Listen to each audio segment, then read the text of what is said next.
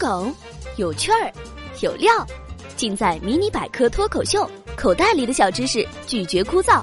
我是主播小柯。你们身边是否也有这样的人？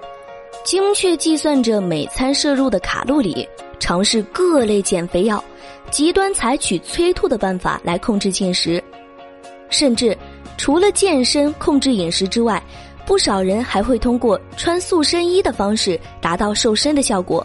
我们知道，塑身衣能将背、肩、腋下、臀部的赘肉转移，使身材挺拔，从而塑造出优美的体型。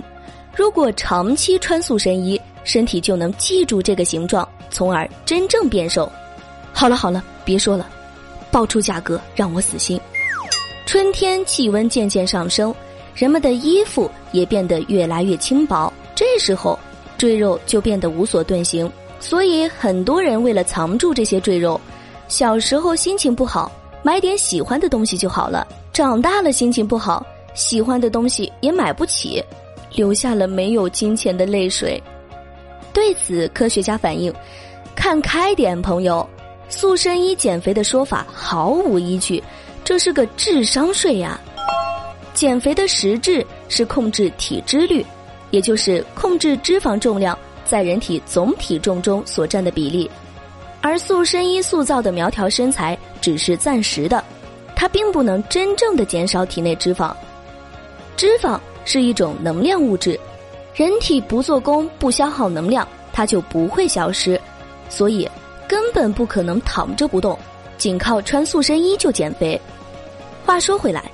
凭本事吃的肉，哪能没本事就去减呢？商家的嘴骗人的鬼，减肥打脸了，塑身也吹牛。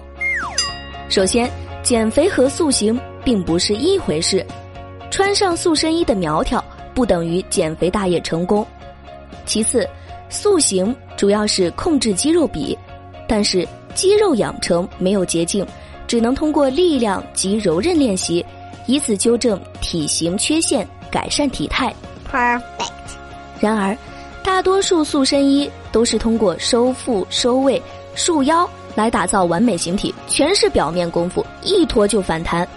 一些商家还宣称产品中添加了高科技元素，这些实际上并没有什么用处，也没有科学依据来佐证。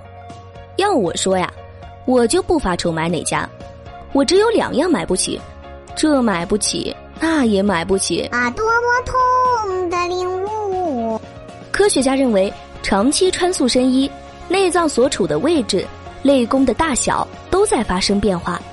准确的说，塑身衣就像裹脚一样，会让一部分肌肉费用性萎缩。钱也花了，罪也受了。谁想到脱下塑身衣后，身材不但不会变好看，还会变得松垮，而且。长期穿塑身衣会影响血液循环，导致人体局部代谢变慢，营养供应变差，肌肉力量进一步下降，关节的稳定性下降。哇！感谢贫穷，让我没有体验塑身衣。不过，出来混总是要胖的。假如生活出卖了我，我希望是论斤卖。好了，今天的节目就到这里。今日互动话题：你为减肥做过哪些事情呢？